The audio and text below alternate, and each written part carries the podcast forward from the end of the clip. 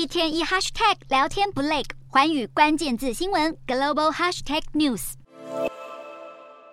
美国海洋世界公布新的气候保障条款，将极端高温也列入退票考量因素。只要气温超过摄氏四十三点三度，游客可以申请当日退票，并获得一年内免费返园券。一方面让游客避开极端天气，一方面挽救主题乐园业绩。不仅如此，如果极端高温导致航班延宕，海洋世界的最新气候保障条款也都适用。全美三个园区都同步更新规定。过去一年以来，海洋世界位于圣安东尼奥的园区共有九次气温超过摄氏四十三度，奥兰多园区也有四次，圣地亚哥的园区目前还没有破表记录。游客也认为新的保障条款非常友善。海洋世界成为全美第一间主要主题乐园推出因应热浪的气候退票条款，希望可以重振入园游客人数。因为该公司第二季访客数大跌，八月以来累计股价重挫超过百分之十一。其他如迪士尼、六旗乐园都规定，只有飓风或风暴因素才开放游客免费退票。极端气候开始冲击日常生活，观光旅游业也跟着调整应对，希望越演越烈的极端天气现象不会破坏出游的好兴致。